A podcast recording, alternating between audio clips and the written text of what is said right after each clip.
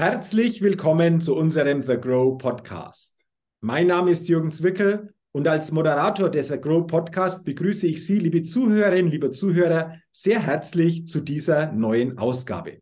Freuen Sie sich sicherlich wieder auf ein spannendes Gespräch, auf ein interessantes Interview in dieser Folge, denn ich habe mir heute wieder einen interessanten Interviewgast eingeladen. Und ich begrüße sehr, sehr herzlich im The Grow Podcast Pascal Freudenreich. Lieber Pascal, herzlich willkommen. Schön, dass du heute im The Grow Podcast mit dabei bist. Ja, guten Morgen, Jürgen. Vielen Dank für die Einladung. Sehr, sehr gerne, lieber Pascal. Und bevor wir starten, will ich dich natürlich den Zuhörerinnen und Zuhörern noch kurz ein wenig näher vorstellen. Pascal Freudenreich ist Gründer und CEO der Carbon Connect AG. Und bei der Carbon Connect AG geht es im weitesten Sinne um Klimaschutz auf regionaler und internationaler Ebene. Das ist sicherlich ein ganz spannendes Thema, was ihr genau macht, lieber Pascal, wie ihr da vorgeht, was genau dahinter steckt. Darüber wollen wir uns natürlich auch austauschen. Doch bevor wir das tun, wartet auf dich auch zu Beginn die Get-to-Know-Fragerunde. Fünf Fragen an dich und wenn du soweit bist, lass uns gerne mit Frage Nummer eins starten. Ich bin bereit. Dann Frage Nummer eins. Frühaufsteher oder Nachteule? Ja, äh, wahrscheinlich, wie es äh, vielen geht, zunehmend mit äh, zunehmendem Alter Frühaufsteher. Nachteule ist vorbei. Nachteule ist vorbei. Gab es das mal, die Nachteule, sehr ausgeprägt? Ja, in den 20ern und äh, bis Mitte der 30er Jahre, selbstverständlich. und dann hat sich das im Laufe der Jahre entsprechend verändert, mehr hin zum Frühaufsteher. Wann startest du ähm, für gewöhnlich in den Tag? Ja, ich stehe meistens so kurz nach halb sechs auf. Also okay. Okay, also das ist dennoch ziemlich früh, aber dann hast du ja auch noch viel Tag vor dir. Also das ist, glaube ich, ja immer dann das Schöne. Aber ich glaube, halb sechs morgens absolut früh aufsteher, dann haben wir diese Frage doch schon mal gut geklärt. Dann Frage Nummer zwei. Was ist dein Geheimtipp, um auf neue Ideen zu kommen? Ja, um auf neue Ideen zu kommen, äh, brauche ich irgendwie einen Tapetenwechsel. Das heißt, ich muss aus der üblichen Gegend raus. Ich mache das dann meistens so, dass ich mich irgendwo in die Berge verziehe, wo ich auch einen gewissen Weitblick habe. Und ähm, das ist immer bei einem Spaziergang draußen in der Natur immer eine, für mich persönlich eine gute Basis für Inspiration. Okay, also dieses Thema Berge, Weitblick, kann ich dir nur zustimmen. Ich finde es auch immer grandios wenn du so auf einem Berg stehst, dann noch so eine gute Fernsicht hast, was das auch gedanklich auslöst. Äh, das finde ich einfach auch spannend und äh, ich glaube, das ist etwas, was wir wirklich immer wieder einfach auch gerne weitergeben hier, wenn die Chance besteht, das entsprechend für sich zu nutzen. Du kommst ja aus der Schweiz. Äh, wie weit sind so die Berge von dir entfernt oder bist du sehr nah in dieser Bergregion schon zu Hause? Nein, ich bin natürlich ein typischer Mittelländler ähm, in äh, der Nähe von Zürich ähm, äh, zu Hause und mit der Firma ähm, domiziliert, aber das ist ja nicht weit. Also ich bin in äh, anderthalb, maximal zwei Stunden äh, bin ich schon auf einer gewissen Höhe, wo ich die entsprechende Inspiration kriege. Sehr schön, wunderbar. Also ähm, in die Natur raus, gute Aussicht auf einen Berg nutzen, um das herzunehmen, um auf neue Ideen zu kommen, eine interessante Antwort. Ich habe gesagt, du kommst aus der Schweiz, hast ja gerade gesagt, Nähe von Zürich. Und die dritte Frage lautet, wenn du eine Sache in der Schweiz verändern könntest, was wäre das? Jetzt auf unser, auf unser Tun bezogen. Ja, oder ich mal auf unsere Thematik, generell ja. Klimaschutz, ja, äh, Nachhaltigkeit würde ich äh, generell, aber nicht nur auf die Schweiz, sondern auf Europa und die ganze Welt bezogen, äh, würde ich einiges ändern. Meiner Meinung nach sind der ganzen Thematik, die ja omnipräsent ist, einfach die Prioritäten falsch gelegt. Mhm. Ähm, ein Beispiel, Energiewende, beschäftigt uns jeden Tag. Also gerade bei euch in Deutschland ist es ja ein, ein Thema. Ähm, es ist wunderbar, dass man die regenerativen Energien ausbaut, ist aber meiner Meinung nach ähm, der falsche Ansatz. Mhm. Nicht die Tatsache, dass man erneuerbare Energien ausbaut. vielleicht hätte man lieber damit angefangen, das ganze Geld, und da fließen ja Milliarden rein, das sind gigantische Summen, die so ein Umbau kostet, erst einmal in die entsprechende Speichertechnologie hätte man die meiner Meinung nach investieren müssen. Dann kommen die ganzen Windräder, Solarzellen rundherum eigentlich automatisch. Jetzt äh, ist das ein bisschen ein anderer Weg gegangen, ist hier eigentlich ganz genau das Gleiche, führt doch dazu, dass wir die äh, wunderschöne Energie aus diesen erneuerbaren Energien haben, aber sie teilweise nicht abführen können, teilweise Anlagen abgeschaltet werden. Mhm. Hätte sich wahrscheinlich anders entwickelt, hätte man zuerst mal eine gewisse Speichertechnologie entwickelt. Okay. Äh, zweites Thema, nur ganz kurz nebenbei, betreffend Prioritäten. Vielleicht vielen nicht bewusst, dass ähm, Waldrodung weltweit, das ist unglaublich, was wir uns für einen CO2-Abdruck leisten damit, ungefähr so das dreieinhalbfache von der ganzen Flugindustrie jährlich. Mhm. Okay. Wir diskutieren, ob es sinnvoll ist, von Zürich nach, ich sage jetzt München, ein Flugzeug zu nehmen oder die Bahn zu nehmen. Ne? Mhm. Aber über das andere, was dreieinhalb Mal so viel verursacht, ja, wird kaum gesprochen. Okay. Wird schon gesprochen und man ist jetzt bemüht, das bis 2030 zu stoppen. Also ein weiteres Beispiel. Okay. Für meiner Meinung nach Prioritäten falsch, falsch gesetzt. Okay. Also zwei interessante Beispiele, die du gegeben hast. Und du hast ja gesagt, trifft nicht nur auf die Schweiz zu, sondern du willst es gerne ausdehnen auf Deutschland oder auf Gesamteuropa. Ähm, aber das ist etwas, wenn du es könntest, dann würdest du das verändern. Hast du für dich das Gefühl oder zumindest auch die Hoffnung, den Glauben, dass sich das nach und nach verändert, dass dieses Bewusstsein zu diesen Themen einfach auch sich verändert, um, um dadurch einfach auch äh, diese Themen anders anzugehen? Du hast ja gerade schon gesagt, was dieses Thema Waldrodung betrifft, das soll zumindest die nächsten Jahre eine Absichtserklärung schon da sein. Aber wie, wie, siehst du das? Wird sich da wirklich auch die nächsten Jahre bezüglich deiner Beispiele was verändern? Ja, also ich äh, bin felsenfest davon, es muss auch. Ne? Und, äh, also es führt ja gar keinen Weg darum. Also das Thema ist omnipräsent, äh, vielleicht teilweise auch ein bisschen zu sehr ge gehypt, auch mit den ganzen Zielen, die wir uns gesetzt haben, also EU, Green Deal, man will das sogar Net Zero noch vor 2050 erreichen.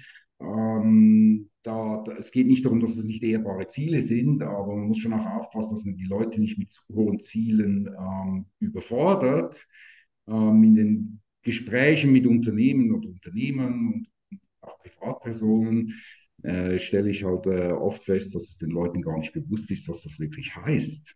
Net Zero ist mhm. nicht gleich Klimaneutralität. Also das Ergebnis führen, aber es ist nicht ganz das Gleiche. Mhm. Das geht einfach herein mit, einer, mit einem wahnsinnigen Absenkungspfad, dem, dem, sich, äh, dem wir uns alle verschrieben haben. Und ähm, wenn man einfach mal so die Zahlen anschaut, was wir bis jetzt erreicht haben und wie viel Zeit noch übrig ist, dann stellt sich äh, mir schon die Frage, ob man mit diesen Zielen, wie gesagt, nicht, dass die nicht ehrbar sind, die Leute, die Wirtschaft äh, vollkommen überfordert. Mhm. Okay, okay.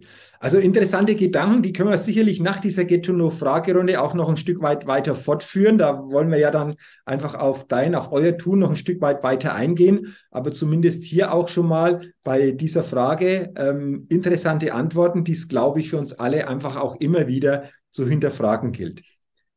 Dann Frage 4 in dieser Get-to-Know-Fragerunde. Welches Startup hat dich kürzlich begeistert? Das ist ein Startup, das hat überhaupt gar nichts zu tun mit dem, ähm, was ich mache oder mit der Thematik, mit der wir uns beschäftigen. Aber das ist ein Startup hier aus der Nähe, aus der, ähm, äh, aus der Finanzbranche, ein Fintech-Unternehmen.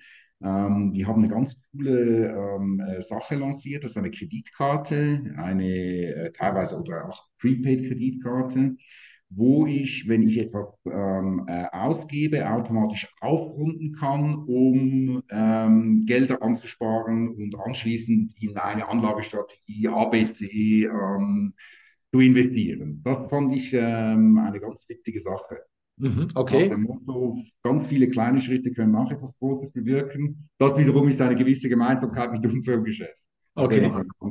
Okay. Also interessante Antwort auch. Die, die Antwort, äh, deine Antwort auf diese Frage gab es so noch nicht. Also immer wieder spannend, was es hier einfach auch für ähm, ja, Startups gibt, äh, aber auch für Themen gibt, die diese Startups entsprechend dann ähm, nach außen ähm, äh, unterstützen. Also spannende Antwort. Und äh, dann sind wir auch schon bei der letzten Frage. Auf welche Innovation könntest du selbst niemals verzichten?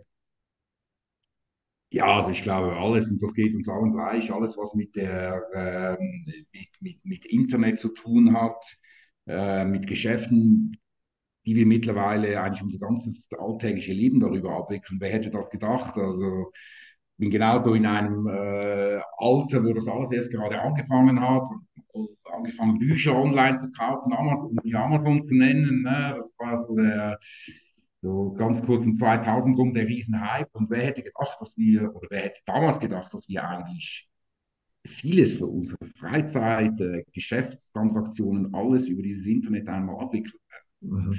Also das ist eine, eine Wahnsinnsentwicklung. Und die heutigen, mein Patenkind kennt das nicht mehr. Das ist die erste Generation, die damit aufwächst, dass das ganz normal ist. Mhm. Und äh, das ist schon äh, gigantische Innovation. Mhm. Ab, absolut. Ich, ich äh, sage, wir können ja diesen Podcast, dieses Interview nicht führen ohne das Thema Internet, ne, wie es das angesprochen genau. Würde vieles so in dieser Einfachheit nicht funktionieren. Also ich glaube, oftmals ist es so, dass wir uns vielleicht schon dran gewohnt haben und gar nicht mehr irgendwo ähm, vielleicht äh, ja mal hinterfragen, Mensch, wie war denn das noch vor 10, 20, 30 Jahren? Ähm, da gab es die Möglichkeiten noch nicht und es erleichtert natürlich ähm, für uns, denke ich, alle oder zumindest für die meisten sehr, sehr viel im täglichen, was dieses Thema einfach auch entsprechend abdeckt. Ja, dann sage ich mal herzlichen Dank, lieber Pascal, für deine Antworten in dieser Get-to-Know-Fragerunde. Jetzt wollen wir natürlich über ja. dich, über dein Tun, über das Unternehmen Carbon Connect auch noch ein Stück weit intensiver uns austauschen. Ich habe in der Anmoderation ja gesagt, du bist Gründer und CEO der Carbon Connect AG. Es geht im weitesten Sinne um Klimaschutz. Das hast du auch schon natürlich mal angesprochen in einer deiner Antworten. Aber die Frage natürlich, die für mich jetzt mal interessant ist, äh, wie bist du drauf gekommen, dieses Unternehmen zu gründen? Oder auch natürlich, wann hast du gegründet und was steckt genau hinter dieser Carbon Connect AG? Ja, also die Unternehmung wurde vor ähm, zehn Jahren und ein paar Tagen gegründet. Am 6.2. hatten wir zehnjähriges, ähm, zehnjähriges Jubiläum war vielleicht vor zehn Jahren äh, etwas zu ambitioniert oder vielleicht einfach fünf, sechs Jahre zu früh. Mhm. Also an meine ähm, ersten Verkaufsgespräche äh, kann ich mich sehr gut erinnern. Nicht wirklich jemanden interessiert, die ganze Thematik Nachhaltigkeit, ähm, Klimaschutz, ja, man hat es ein bisschen gehört, aber äh, da haben sich ja nur die ganz, ganz Großen damit beschäftigt. Und was wir in unserem Kerngeschäft tun, ist ähm, in einem ersten Schritt einen CO2-Fußabdruck zu berechnen. Ähm, das machen wir für Firmen, für, für Produkte, Prozesse, alles Mögliche. Ähm, dann helfen wir bei der ganzen Nachhaltigkeitsberichterstattung mit mhm. und ähm, auch bei der CO2-Kompensation. Mhm. Da kommen dann die Projekte äh, zum Einsatz, die wir zusammen mit unseren Kunden unterstützen. Okay, ähm, du hast ähm, gesagt, was ganz, ganz wichtig ist, äh, auch eine wichtige Botschaft ist, die du in diesem Gespräch einfach gerne weitergeben willst, ist, ähm, mehr mit diesem CO2-Fußabdruck sich zu befassen als Unternehmen. Kannst du hier gerne mal ausführen, warum das wichtig ist? Klar, wir, wir haben natürlich da schon viel gehört, in dieser Form oder die meisten, aber wenn die Chance besteht, dass du so quasi als Experte da einfach auch nochmal so bestimmte Gedanken weitergibst, dann natürlich sehr, sehr gerne. Ja, ja der CO2-Fußabdruck, meiner Meinung nach, muss das jeder kennen. Viele oder größere Firmen müssen das schon äh, entsprechend reporten und Absetzungsfarbe nachweisen. Sagen wir so, der CO2-Fußabdruck für eine Firma ist einfach immer der erste Schritt in Richtung Klimaneutralität. Es vermittelt das große Bild, es zeigt gewisse Ineffizienzen in einer Unternehmen auf, auch potenzielle Klimarisiken und ist natürlich die Grundlage, um äh, entsprechend effizienter und, und besser zu werden. Und am Ende des Tages ist auch jede, jede eingesparte Tonne an CO2 ähm, eingespartes Geld. Mhm. Das ist immer der erste, aller, allererste Schritt. Mhm. Okay, also wichtig, sich damit zu befassen. Jetzt hast du, jetzt habt ihr schon viele Firmen, viele Unternehmen begleitet und äh, da interessiert mich natürlich, gibt es aus deiner Sicht, Pascal, so Auffälligkeiten, also Themen, die dir immer wieder begegnen? Wenn ja, wie lauten diese Themen? Äh, was fällt hier eventuell immer wieder auf? Ja, also wenn eine Firma den Schritt geht, dann muss sie sich natürlich äh, bewusst sein, dass die in einer gewissen Bringschuld ist. Mhm. Ähm, einen CO2-Fußabdruck berechnen zu können, brauchen wir Daten. Sind darauf angewiesen, dass wir, wir Daten von der entsprechenden Firma ähm, erhalten. Das ist oft, ähm, also oft im Mittelstand mühsam, weil gewisse Sachen ja schwer zugänglich sind. Man weiß nicht genau, wo es ist. Äh, es wird nicht nachgehalten und äh, ist natürlich auch eine mühsame, äh, mühsame Aufgabe. Ne? Mhm. Und es hat keiner wirklich so richtig Lust drauf. Ne? Mhm. Die Erkenntnis ist dann immer sehr spannend. Ähm, generell unterschätzen viele, wo wirklich der Hebel in der Firma liegt. Mhm. Okay.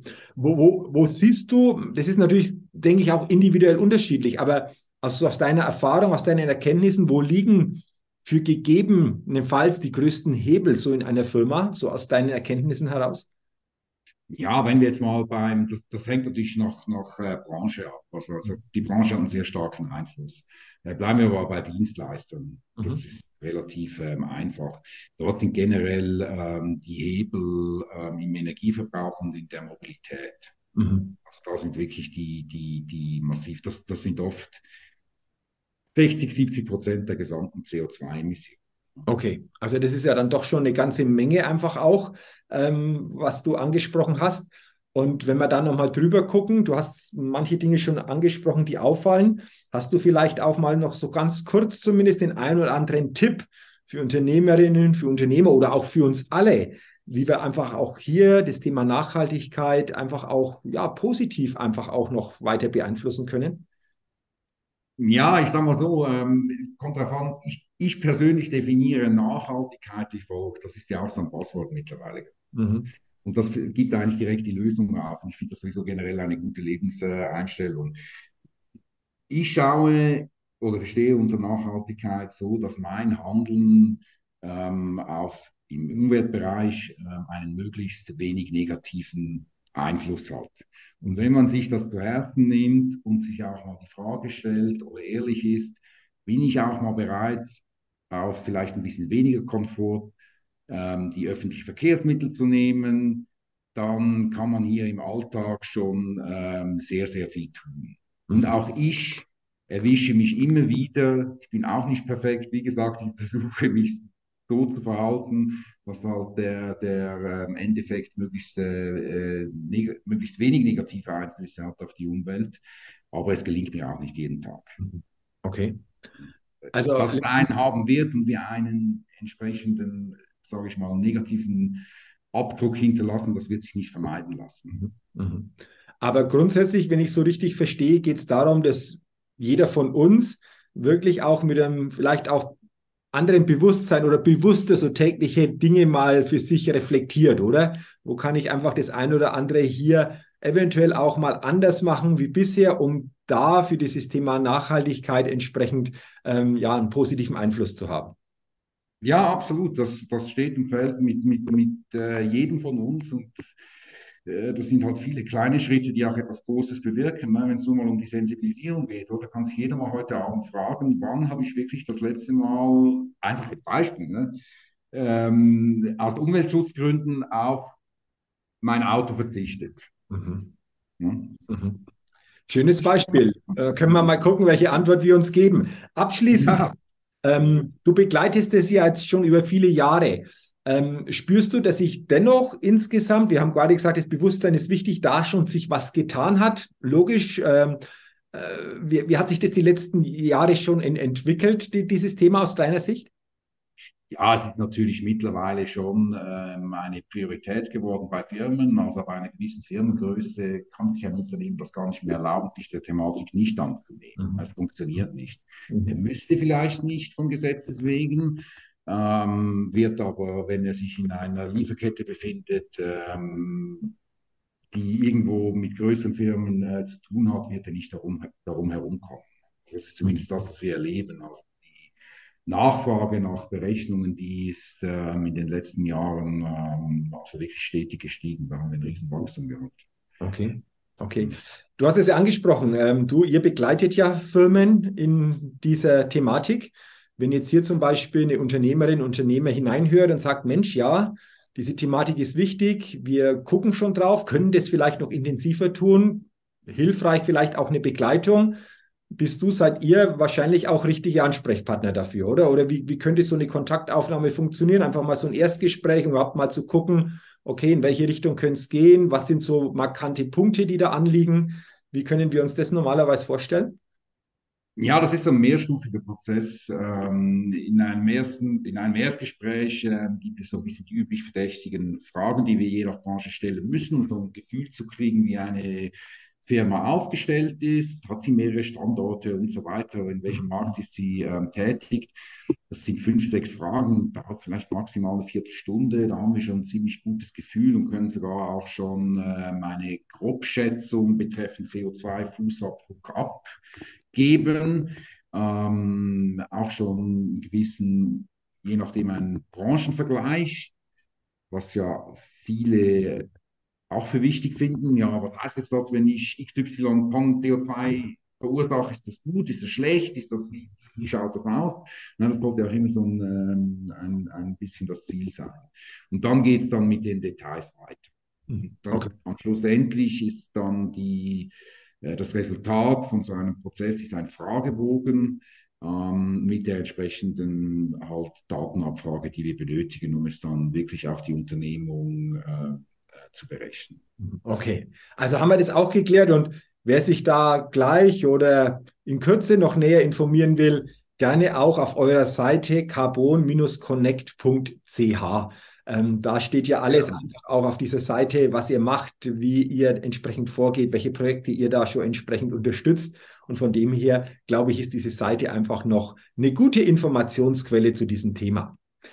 Lieber Pascal, ich sage herzlichen Dank für dieses spannende Gespräch, für dieses interessante Interview und wünsche dir natürlich persönlich unternehmerisch auf deiner Mission die ja, Nachhaltigkeit positiv zu unterstützen, Firmen positiv dorthin zu begleiten. Natürlich weiterhin alles, alles Gute und danke nochmal für unser Gespräch.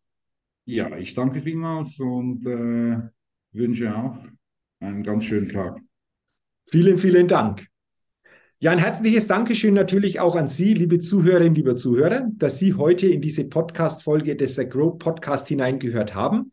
Ich wünsche Ihnen weiterhin auch viel persönlichen Erfolg und freue mich natürlich, wenn Sie auch bei der nächsten Ausgabe des Grow Podcast wieder mit dabei sind. Bis dahin eine gute Zeit, Ihr Jürgen Zwickel.